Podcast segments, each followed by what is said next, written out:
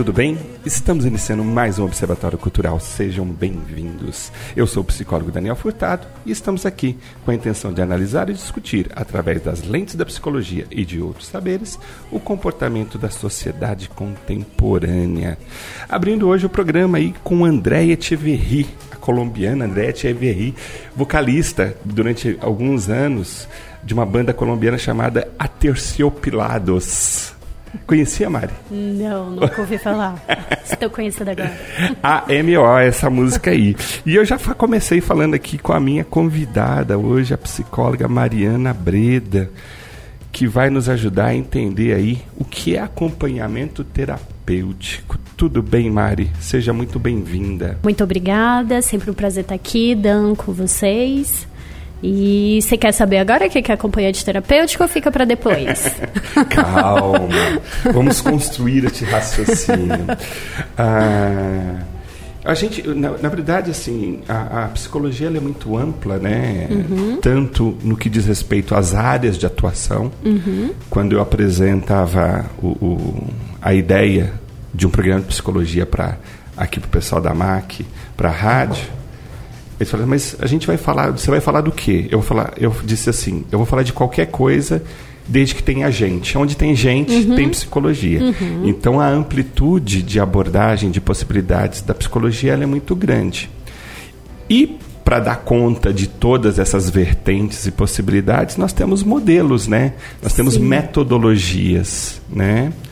E antes de você falar do acompanhamento terapêutico, que a gente tem ouvido falar até com uma frequência maior ultimamente, é, eu queria aproveitar a tua presença aqui para a gente falar um pouco sobre a TCC, uhum. que é a terapia cognitivo comportamental, que é o que você pratica, Mari. Isso. O que, que é isso, TCC? Não é o trabalho de conclusão de curso. Não.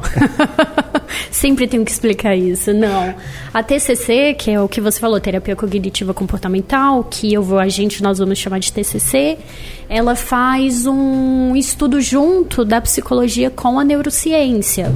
Não que as outras abordagens também não façam, mas acaba que a TCC ela trabalha o tempo todo com a neurociência, com evidências, exame de neuroimagem, meio que para provar o que, que a gente está suspeitando, tem uma suspeita. Aí vem exemplo, tem vários estudos mostrando como que o pensamento influencia é, o comportamento. É o exemplo que eu sempre gosto de, de citar é quem está tendo ataques de pânico ou uma crise de ansiedade. Às vezes a pessoa está aqui, vamos supor, eu tô aqui normal, quietinha, tô aqui num ambiente controlado, fechado, e do nada minha ansiedade começa a aumentar. Provavelmente está relacionado ao que eu estou pensando. Dificilmente, a não ser que eu tenha muito pânico em falar ao público, com pessoas escutando que não é o meu caso, então é alguma coisa que está dentro da minha mente, alguma coisa que está ali por trás que acaba fazendo com que meu coração acelere, eu comece a tremer, meus pensamentos ficam distorcidos, eu acho que eu vou ficar louca, eu acho que eu vou desmaiar. Então isso já são ataques de pânico. Tá vendo como o pensamento está influenciando o comportamento daquela pessoa. Então a TCC ela sempre parte desse princípio que o pensamento ele vai influenciar a nossa forma de agir. Por isso que sempre quem vai numa primeira sessão que é um terapeuta cognitivo comportamental é até meio padrão a gente dá uma folhinha com todas, não todas, mas a maioria das emoções, que é para a gente começar a nomear o que, que, é raiva, o que, que, é ansiedade, o que, que, é amor, o que, que é compaixão, o que, que é irritação, angústia, porque normalmente a gente não nomeia. E a partir do momento que a gente aprende a nomear essa emoção, é mais fácil a gente ter um controle dela. Mas faz até complicado falar, né? Que, nossa, então é fácil ter um controle de ataque de pânico, quem dera. É uma coisa complicadíssima. Mas a TCC, ela sempre parte desse princípio, que o que você está pensando influencia no teu comportamento, seja um pensamento bom ou ruim pensa, sei lá, no dia que a gente acorda, olha como o ser humano é. é. Às vezes a gente, sei lá, tiramos 14 dias de férias. 13 dias maravilhosos. O último tive intoxicação alimentar. Nós, seres humanos, a gente tende a generalizar. Minhas férias foram horríveis. Quando na verdade eu tive 13 bons dias, só o último que não. O nosso cérebro ele acaba focando muito no negativo. Isso é normal, isso é biológico do ser humano, isso ajudou a gente a, a, a nós nos desenvolvermos, então não é uma coisa tão negativa. Mas olha como o nosso pensamento influencia. Minhas férias foram horríveis. Não, 13 dias foram ótimos. Só o último que deu piriri de barriga que não foi tão bom. Por que, que a gente é tão negativo? Isso acabou ajudando na nossa sobrevivência. Pega, sei lá, na época das cavernas, milhares de anos atrás, que às vezes nós estávamos, é, sei lá, tinha dinossauros, alguma coisa vindo atrás da gente e pensa, nada era muito bom. É, se tivesse comidas, a comida era escassa. Uma coisa que nós fazíamos que é até natural nosso. Você tem filho, eu ainda não tenho filhos gatos só. Mas pega teus filhos, eles tiveram dificuldade em comer verde? Muita. Aham, uhum, porque verde pra gente, isso desde milhares de anos atrás, o verde significa mofo. Mofo significa algo ruim, perigo. Então por isso que é tão complicado. A criancinha ela não come porque ela é sei lá, em, não quer comer verde. É que é muito, desde milhares de anos atrás a gente tem isso. Tanto que foi feito um experimento com várias criancinhas, elas não tinham dois anos, era um ano alguma coisa. Um monte de bebezinhos, um em volta do outro. Então a mesa ela rodava. Tinha comida amarela, vermelha, é, tinha verde, tinham várias cores. Quando ia passando, os bebezinhos que era amarelo ele pegava, branquinho ele pegava. Chegava verde, eles até colocavam, mas faziam tipo, uh, e soltava. Então não é que nosso cérebro ele é tão negativo. Isso já vem de muito tempo atrás. Pensa se isso até hoje, eu não preciso nem falar de milhares de anos atrás. Pensa se na época que não tinha nada, opa, desculpa, nada de tecnologia, sei lá, milhares de anos atrás. É, como ficaríamos se a gente fosse sair à noite, tranquilamente? Nós, seres humanos, éramos uma presa muito fácil.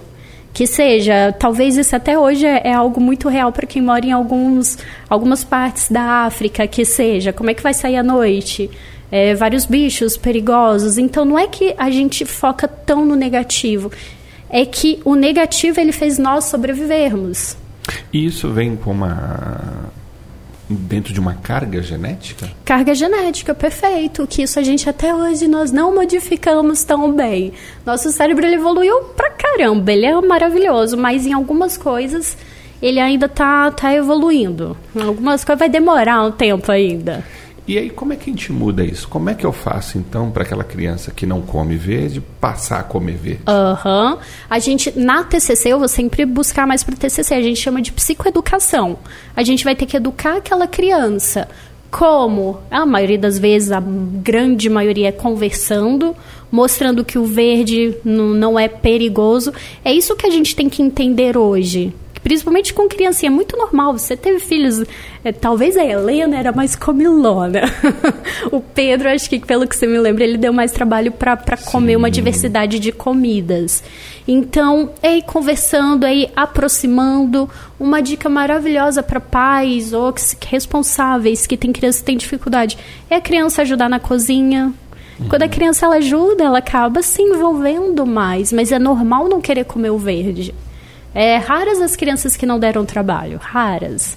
Por uma questão de sobrevivência, instinto. Olha que instintivo isso e que impressionante. Tipo, ai, não quero. Muito bom. E você falou de uma outra coisa é, que eu acho que é bastante importante e a gente percebe no dia a dia do consultório. Não tem um psicólogo que não, não faça esse comentário de como as pessoas não sabem sobre as próprias emoções, uhum, né? Uhum. A gente não fala das nossas emoções em nenhum momento, Mari?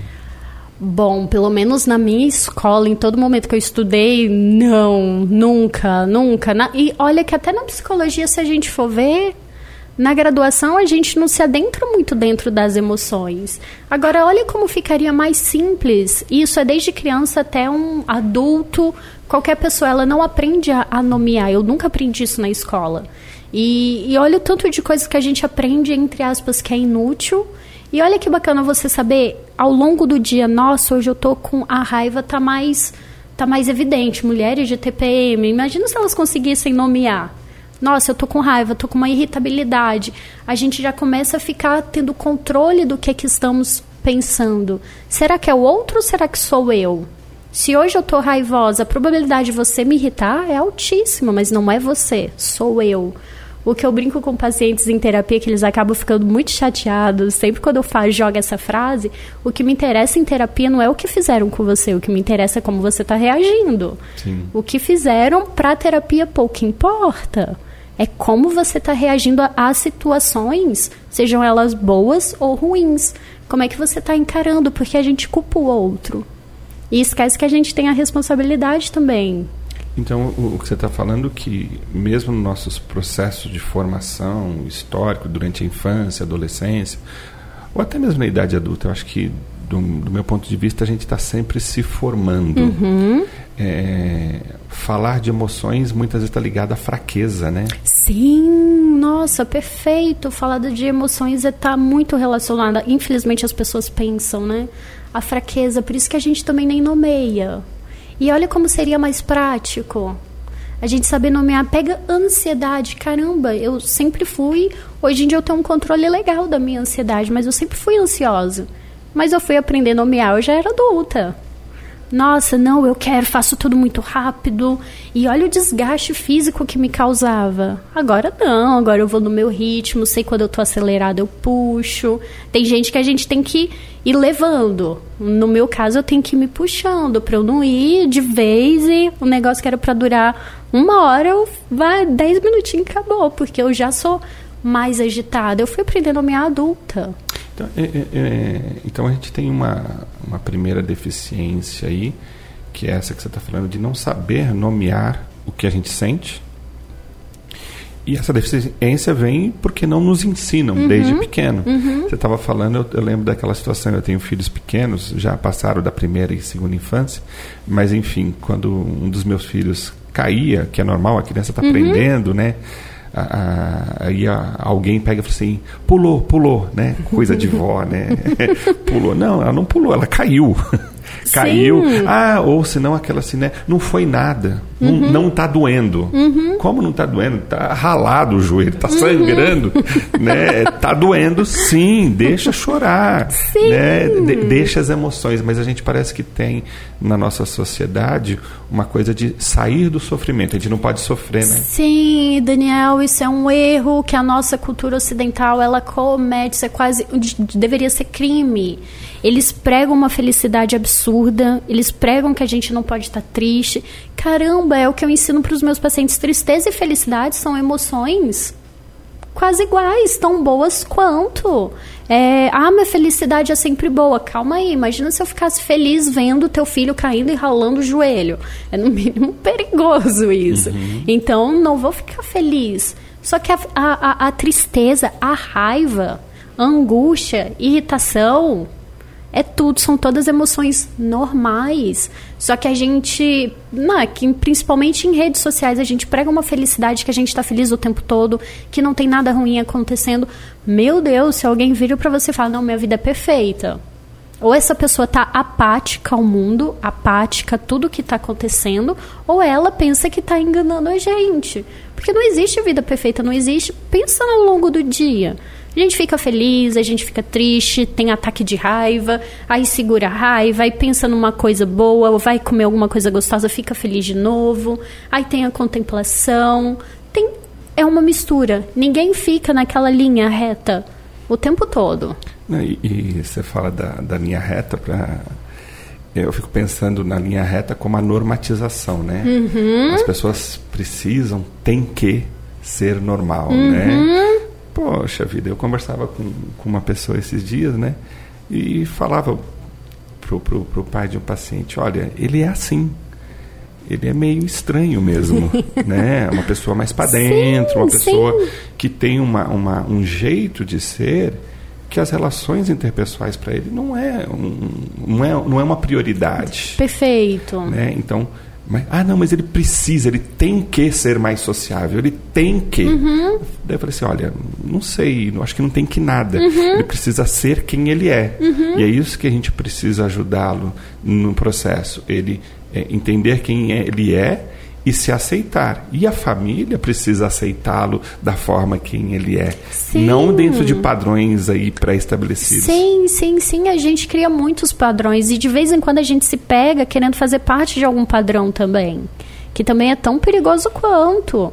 de caramba, é, cada um tem uma personalidade, cada um tem um jeito, cada um vai ter um desenvolvimento. E uma coisa que eu também gosto muito de sempre alertar, se uma pessoa é ansiosa, ela é ansiosa, é da personalidade dela. Uhum, ela uhum. pode ter um controle. É, se uma pessoa é mais jururu, mais para baixo, mais introspectivo, é dela. Ela vai ser assim. O que pode fazer são algumas adaptações, talvez, para essa pessoa, se for uma queixa dela, que se não for, tá ótimo.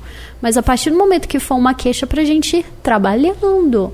E se for uma queixa, às vezes a pessoa está feliz do jeito que ela é. Eu acho que essa é a grande questão.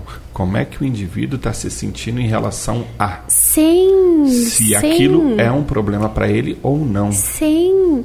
E tem um, um, uma observação que eu sempre amo fazer. Eu gosto muito de ir em shows. E todas as, vezes que eu, todas as vezes que eu vou em show, principalmente show aberto, quem está lá na frente dançando, aproveitando o show são os que a sociedade nomeia dos doidinhos. Olha os doidinhos lá e, eles estão dançando, tão desinibindo, curtindo aquele momento que eu falo, gente, eles é que estão aproveitando. E o pessoal aqui parado, só mexendo assim, eles estão lá, super movimento, super curtindo. E eu, gente, se esse daí é o doido, eu quero ser doido tanto quanto. Porque eles são autênticos, né? São autênticos, não estão preocupados com o que a gente está pensando deles ali, não. Você está falando, eu também gosto bastante de música, né? E, eu, e recentemente eu fui a um show e eu não fiquei nem tão na frente, nem tão atrás, estava próximo ao palco e eu vi pessoas ainda assim no celular. Uhum, uhum. E a pessoa tava, talvez até falando para alguém, olha, é, em tal lugar e está muito bacana, não sei o quê. Eu falei, nossa, ela está preocupada mais Sim. em mostrar ainda para os outros. Sim. E não está sendo doidinha, como você disse. Sim, né? não está ali curtindo, não está curtindo o momento. Daniel, uma coisa que nós, seres humanos, estamos fazendo, a gente não está curtindo o momento. A gente não está ali não está no agora. A gente está no show filmando, preocupado em mandar aquilo para um monte de gente. Curta o show, filma, ok, mas depois fica ali. Se eu estou comendo, coma, saboreia. Se está com a tua esposa, com teus filhos, fique ali. Quantas vezes a gente está andando na rua, a gente vê pais no parquinho. Não é, não tô falando que não é para mexer no celular. É a, a, o tempo que você está permanecendo. Isso que é o perigoso. Não o celular. Celular é uma ferramenta maravilhosa. As redes sociais é uma ferramenta boa. É o uso. Uhum. O que, que estamos fazendo? A gente está vivendo aqui? Está vivendo agora? Tá, palavra que eu amo, contemplando. Está contemplando aquele momento? Aquele momento é único. Eu falo que eu demorei muitos anos para perceber o significado da palavra presente. É um presente. Eu demorei anos. Quando eu cheguei a essa conclusão, foi: nossa, eu posso morrer agora. Porque agora eu entendi esse significado. É um presente. Não vai voltar. O 10 segundos atrás ele não volta. Nunca mais. Então aproveite. Muito bom. E a gente precisa, neste momento presente, ir para o intervalo e a gente volta já já.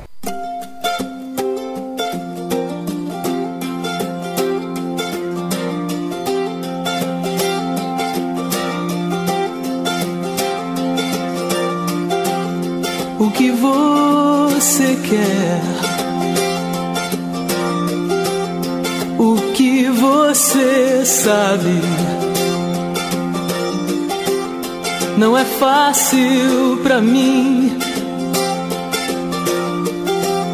Meu fogo também me arde. Às vezes me vejo tão triste.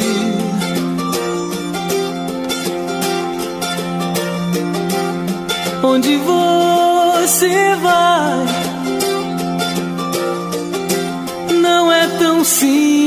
assim, porque às vezes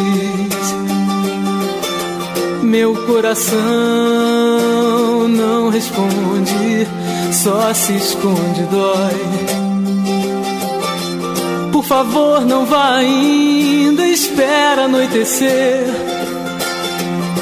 A noite é linda, me espera adormecer. Muito bem, pessoal. Voltamos com o Observatório Cultural. Aí, com essa canção belíssima, Não Vá Ainda, Zélia Duncan. Adoro Zélia Duncan, muito bacana. Estou aqui com a minha amiga, a psicóloga Mariana Breda, que está me ajudando a entender um pouco a, a TCC, que é a terapia cognitivo-comportamental. Mas quando surgiu a ideia especificamente que eu queria conversar com a Mariana, foi sobre o acompanhamento terapêutico. Uhum. A gente abriu o programa falando das diversas áreas e metodologias uhum. que a uhum. psicologia precisa para atender as demandas da, da sociedade, das pessoas. E uma que tem sido falada nos últimos tempos, não é uma novidade para nós psicólogos, uhum. mas tem tido uma compreensão maior pela população, é o acompanhamento terapêutico. O que é isso, Mariana? O acompanhamento terapêutico, que aí no meu caso eu sou a psicóloga e eu sou a acompanhante terapêutica. Eu vou acompanhar o meu paciente ou não meu paciente, depende de para qual propósito, mas vou falar o propósito que eu uso lá na clínica. Normalmente, vou pegar exemplos reais, claro, sem citar nome, idade, nada. É um paciente que tem muita, tinha, ainda bem, muita dificuldade em socialização. Ele não saía sozinho, ele não ia para restaurante, ele não ia para cafeteria, ele não tinha amigos, não fazia quase nada. Por esse medo, quase um pânico mesmo de ter que fazer as coisas sozinhos. Então eu comecei a atendê-lo na clínica, ambiente fechado, protegido, era tudo ok. E só que existe um bloqueio da gente trabalhar ele, exemplo, ter que ir. A gente começou caminhando no parque. É muito fácil virar para um paciente desse e falar: olha, você tem que começar a caminhar, vamos, ir desensibilizando. Uma coisa sou eu falar. Outra coisa, quando ele for fazer, a ansiedade dele vai lá no 10. De zero é nada, 5 mais ou menos 10 é muito. Vai lá no 10, porque ele vai ficar com uma baita de uma ansiedade. A probabilidade dele recuar é altíssima. Então, no meu caso, que eu sou acompanhante terapêutico, faço acompanhamento terapêutico, eu vou com ele na praça. A gente foi em vários lugares, mas a gente começou ali na praça. Eu comecei caminhando com ele, saindo da clínica, esperei ele na clínica, foi um combinado. Não é do nada que eu pego essa surpresa, não dá. Então foi combinado, ele foi de tênis, bermuda. E saindo da clínica eu perguntei, quanto tá a sua ansiedade? Ele, 10. Eu não vou dar conta. Eu falei, você tá comigo, fica tranquilo. Fui conversando. Nisso a gente foi se aproximando do, do parque. A ansiedade ainda estava no 10, eu sempre ia checando. E caminhando, demos uma volta e ele tá todo mundo me olhando. Tinha ninguém olhando. Mas tá todo mundo me olhando. E cheio daquelas crenças de que ou ele ia desmaiar, de que alguma coisa ruim ia acontecer. Todo mundo tava reparando quanto que ele era esquisito. Demos uma volta. Demos duas, já diminuiu, já foi para oito, já foi para sete. E nisso eu conversando com ele o tempo todo. Na terceira volta já estava no cinco. Como eu percebi que a ansiedade dele abaixou, eu não tendo a fazer isso não, mas como eu vi que ele estava indo muito bem, eu falei, então a última volta você vai fazer sozinho? Fez sozinho. A ansiedade dele chegou a dois. Era normalmente a gente quer mostrar isso para o paciente que a ansiedade ela tá alta, ela diminui, porque eles desistem lá no início. Tá alto, tá 10, eu vou desistir. E eles desistem ali. É por isso que nós vamos, por isso que nós psicólogos a gente tende a ir junto. Depois a gente foi indo em cafeteria. Aí na cafeteria eu servia de modelo, ele não pedia. Eu pedia café para ele também. Aí na segunda ele fazia sessão depois na clínica, depois de umas duas sessões na clínica a gente ia para a cafeteria. Eu pedi o meu café, ele pediu o dele, até chegar um momento que eu só acompanhei. Eu não pedi nada, só ele tomou o cafezinho, até chegar ao ponto que ele foi sozinho. Então é uma desensibilização. O acompanhante terapêutico é ele que normalmente somos psicólogos que fazem isso.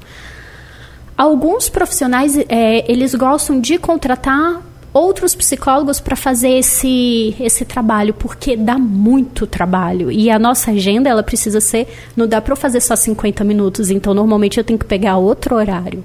É complicado conciliar a agenda com acompanhamento terapêutico. Outros profissionais, eles preferem pagar um outro profissional para fazer. Só que para mim não tem nossa, eu amo ver a desenvoltura, eu amo ver que a ansiedade diminuiu, eu amo ver esse processo que ele tá, tá caramba, e almoçar sozinho. Pra gente talvez é uma coisa muito banal. quando você está falando, me, me, me, parece quase que um treinamento de habilidades uh -huh, sociais, completamente.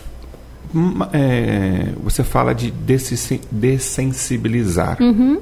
Ou seja, a pessoa ela tem uma, uma questão, por exemplo, é, é, a ansiedade de estar em, em, público, são as fobias sociais, né? Existem outras é, é, momentos de outros tipos de, de questões trazidas para a clínica Sim. que o, o acompanhamento terapêutico é sugerido? Sim, compulsão alimentar. Então, pacientes que estão comendo muito, muito rápido, que seja transtornos alimentares em geral, vou pegar a compulsão, que é uma coisa que, que é muito frequente.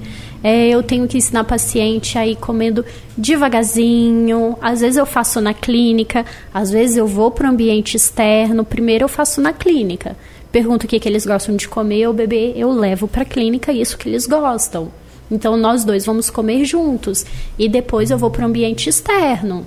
É, que aí eu pego o restaurante que o paciente gosta, algum lugar que ele goste, para diminuir essa compulsão, essa rapidez. Normalmente quem tem compulsão alimentar é muito ansioso.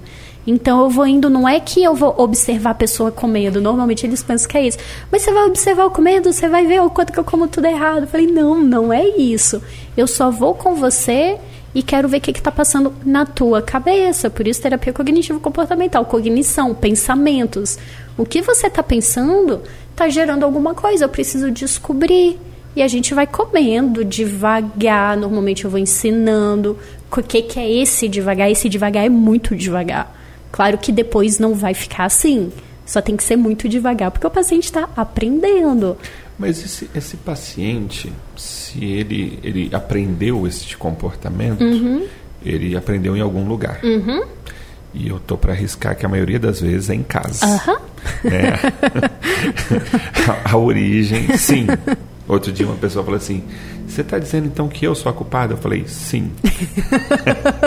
Você é a culpada. Vamos encontrar os culpados agora. É uma investigação. Sim, sim. Não, não é essa a questão da culpa, mas existe um lugar onde a gente aprende uhum, uhum. A, a, se comportar. Uhum. Comportamento é um processo aprendido. Sim. E aí você leva teu paciente, você o ajuda a, a, a, se comportar de uma determinada maneira. Mas quando ele retorna uhum. para o ambiente uhum. em que ele é, é, que, que é o ambiente que faz ele estar uhum. do jeito que ele está, você acaba não tendo conflito.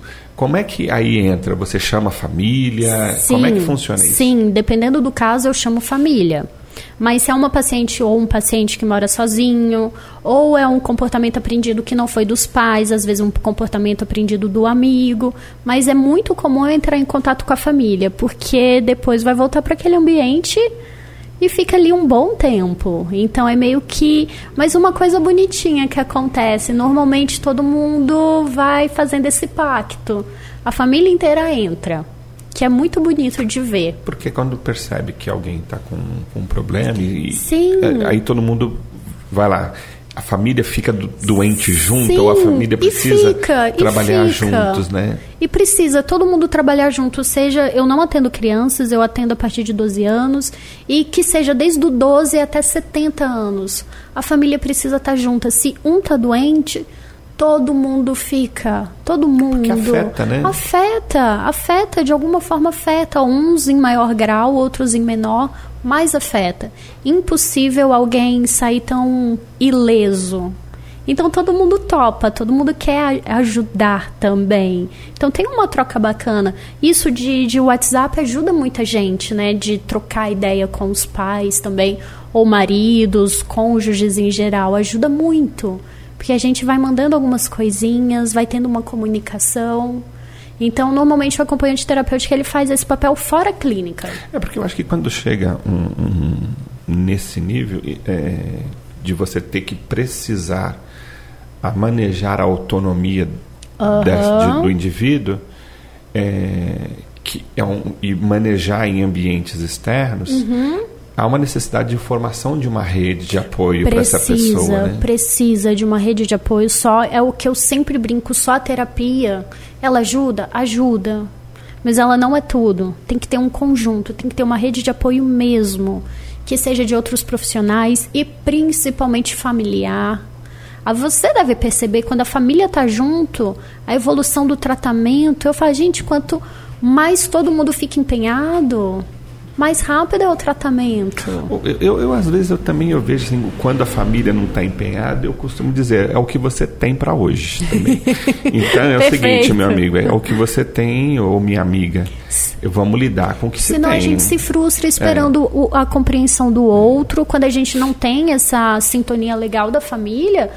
É você com você. E você é. com você e você me tem. Você, eu tô junto. Aí é onde entra, eu acho que sim, eu acho que a, a que diferencia profissionalmente, quando você fala que você faz questão de estar junto mesmo, uhum. preferindo não contratar outra pessoa, eu também, quando é, eu não pratico muito em quantitativamente, mas em alguns casos Sim. específicos eu também saio, daí eu faço um combinado de mudar o horário, Sim. ser o último paciente, Sim, e daí eu fico com um tempo maior para fazer esse acompanhamento.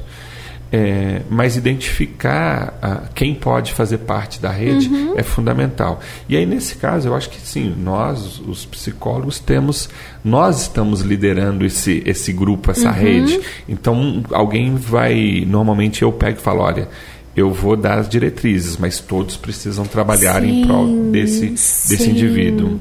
Porque só o paciente sozinho. É, tem, tem alguns casos que, infelizmente, é o paciente sozinho, sim.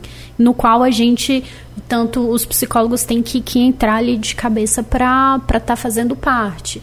Mas essa rede de apoio, ela é fundamental. E não falo só rede de apoio, um monte de profissional em volta, uma rede de apoio familiar, de amigos, uma rede que vai te acolher. Acho que terapia, a palavrinha-chave muitas vezes é acolhimento, né?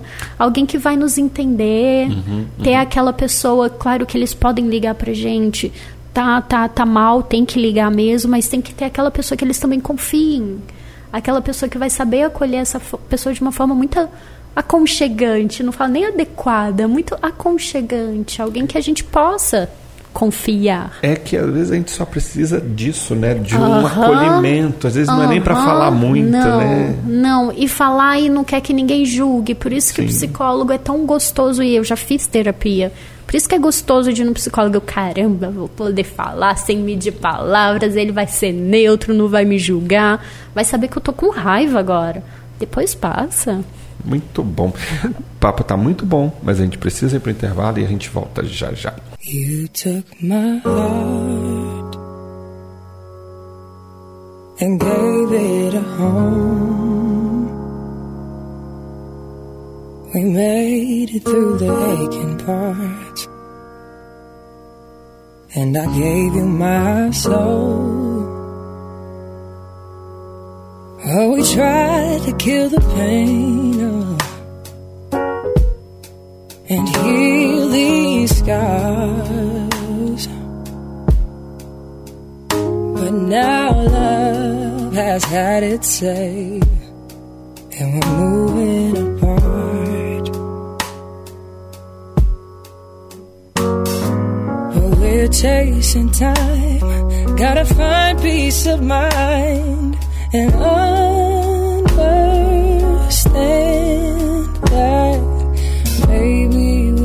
never can.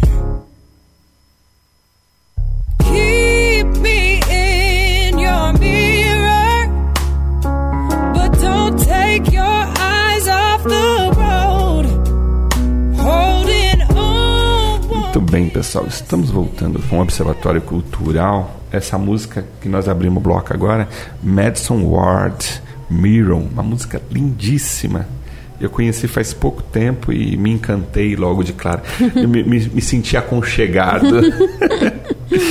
e a gente está falando aqui hoje no programa sobre acompanhamento terapêutico. Minha amiga psicóloga Mariana Breda, falando da terapia cognitivo-comportamental. E a gente estava falando aí do, do, do modelo de atendimento, do atendimento, né? E da importância do de algumas situações o set terapêutico ele fica pequeno, né? uhum. né? A gente precisa extrapolar. Sim. A gente precisa às vezes para ter maiores resultados é, é, ir aonde os problemas são mais emergentes, são mais conflituosos, uhum. são mais claros, né? Uhum. E, e, e, funciona. Porque você. Eu não sei se é exatamente esse o ponto, mas eu vou usar a palavra. É como se acelerasse o processo. Uhum. Né? Então, Sim. a gente precisa encontrar métodos, às vezes, não tão é, ortodoxos, uhum. não tão ali normativos, mas que faça sentido para aquele paciente. Sim, né? sim, sim. E normalmente nós, psicólogos, a gente tem que ir atrás do que faz sentido para aquele paciente. Algumas coisas não, não fazem, às vezes, sentido para. Não sei, vou pegar a terapia cognitiva comportamental é, ela é padronizada, ela tem a sessão, ela tem um início, meio e fim, é uma sessão estruturada. Mas de vez em quando você tem que fugir disso. De vez em quando o paciente está ali chorando, em desespero, ao prantos. Não, para aí, vão agora trabalhar a folhinha que eu tinha programado. Não, jamais, isso não pode acontecer. E apesar da TCC ela ser estruturada, ela nunca é uma sessão aberta. Se eu tô, a gente tem uma agenda. Essa agenda que é o que eu falo com pacientes. Ali vão ter nomes, exemplo, ah, eu sou ansiosa eu sou depressiva, eu tenho um relacionamento ruim familiar, são coisas que a gente vai ter que trabalhar. E se na sessão a paciente começa a falar da comida que ela fez, blá blá blá, e aquilo ali tá demorando muito tempo, é onde a gente chama olha, a gente tem umas coisinhas que são mais prioridades. Isso é só, isso é raro acontecer, porque normalmente eles entendem esse, essa agenda. Mas é isso, de vez em quando a gente tem que, essa palavra é boa, meio que acelerar o processo. Por isso que sair da clínica, desse ambiente tão fechado. Porque o que, que adianta? É meu paciente que tem fobia social, a gente vai trabalhar formas, estratégias dele conseguir enfrentar. Quando fora da clínica é outra coisa. Só o fato dele estar tá saindo dali já, já vai gerar uma angústia muito grande dele ter que fazer aqueles, aquilo tudo sozinho. Ou por que eu não posso acelerar o processo de uma forma tranquila? De uma forma que ele vai se sentir protegido. Então, essa, essa rapidez de estar tá lá junto. E, e sempre, a maioria das vezes, sempre seria muito difícil, mas a maioria das vezes dá certo. Porque o paciente entende e ele fica feliz porque ele conseguiu e depois ele vai fazer aquilo ali sozinho. Uhum. É isso o intuito. O intuito não é depender do psicólogo, é depender daquele momento. A nossa função é fazer essa pessoa ir depois por si só. E sempre você deve escutar isso muito da clínica. Normalmente essas pessoas acabam ajudando outras. Eu nunca vou esquecer meu primeiro paciente da vida. Primeiro, ataque de pânico, extremamente ansioso. E meses depois já estava extremamente controlado. Ele ajudou uma amiga a ter ataque de pânico usando as estratégias que a gente aprende, que ele aprendeu na terapia. Eu falei, ah, é isso. A função da terapia é essa, não é ficar ali, é expandindo. Principalmente essas técnicas. A TCC ela é cheia de técnicas. De normalmente tem tarefinha de casa, Normalmente eu mando um vídeo, palestras, algumas frases. São ferramentas que você utiliza? Ferramentas, sim, sim. É uma, são ferramentas que normalmente tem, tem, tem que ter a ver com o que o paciente está falando. Não é uma estratégia que eu vou tirar ali do nada.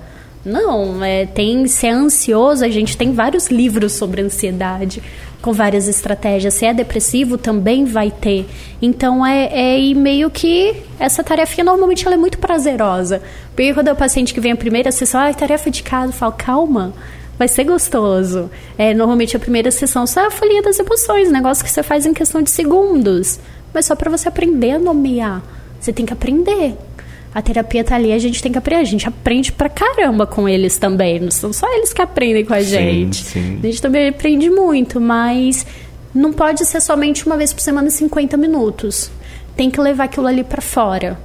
Por isso que essas tarefinhas de casa são tão boas. Eu gosto de falar na, na linha que eu, que eu trabalho, que é a humanista, que os 50 minutos ali dentro do consultório ele é, uma, é a parte muitas vezes menor da terapia, né? Uhum, Ela acontece perfeito. ao longo da semana, né? Perfeito. E de fato é um espaço pequeno. É. E depois eles vão pensando, vão assimilando.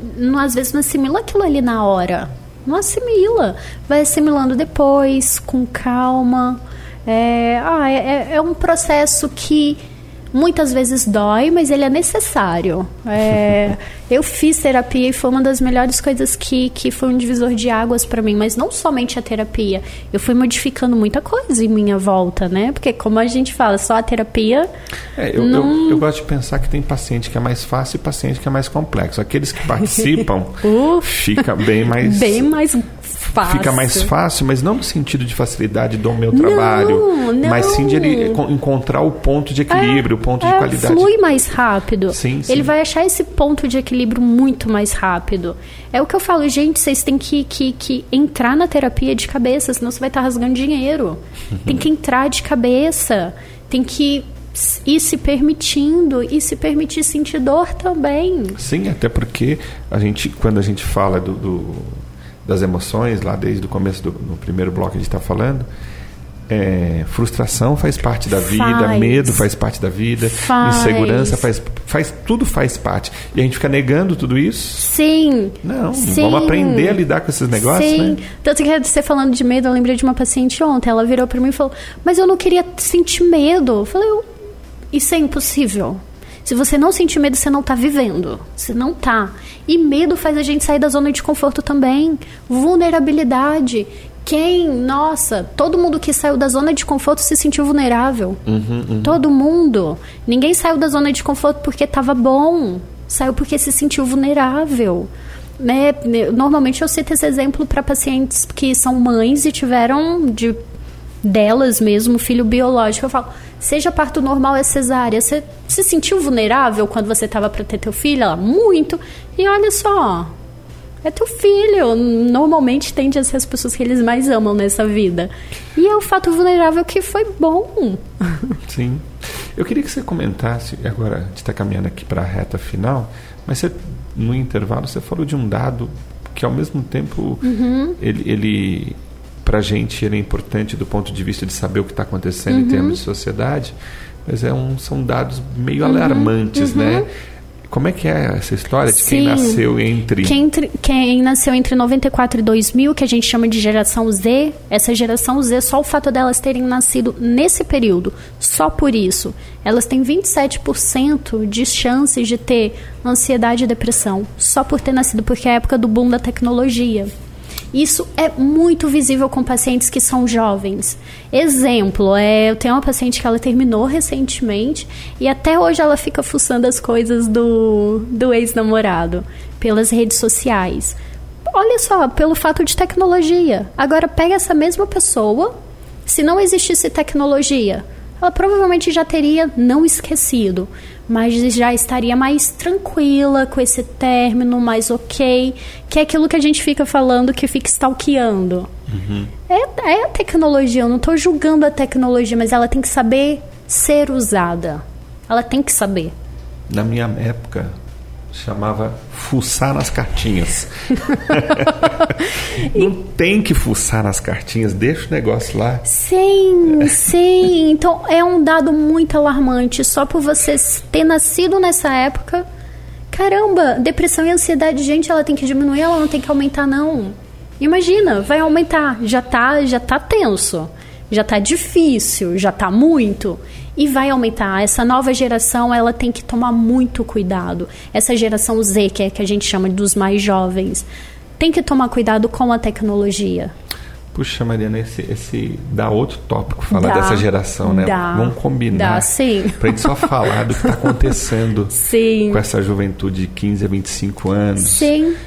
Os transtornos é, é, emocionais, existenciais, parece que só está aumentando, né? Sim. Vamos combinar. Você volta? Volto sim, só chamar. Muito bom. Rodrigo já está me olhando com aquele olhar de acaba.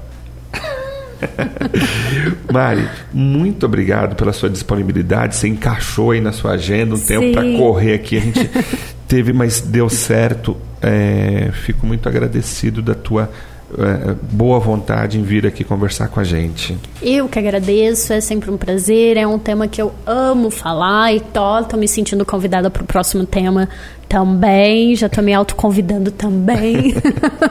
eu que agradeço. Muito bom, pessoal. O Rodrigo vai soltar daqui a pouquinho aí, já vou anunciar a música, que às vezes eu esqueço de anunciar a última música, mas hoje é um, dia de, de, de vozes femininas na, na, trilha sonora aí do, do, do Observatório Cultural. E é uma menina também que eu gosto muito, Sky, Love Show. Vale a pena conferir, vale a pena conhecer. É isso aí, gostou? Você pode ouvir este e outros temas do Observatório quando e onde quiser. É só acessar os podcasts no site psidanielfurtado.com.br ou ainda no Spotify. É só colocar lá na lupinha Psi Daniel Furtado. Outro canal que você pode entrar em contato com a gente é pelo Instagram, arroba Daniel Furtado. Ou seja, é tudo Psi Daniel Furtado. E você vai encontrar este e outros programas que estão bem legais. Comando técnico Rodrigo Albert. Até a próxima. Fiquem bem.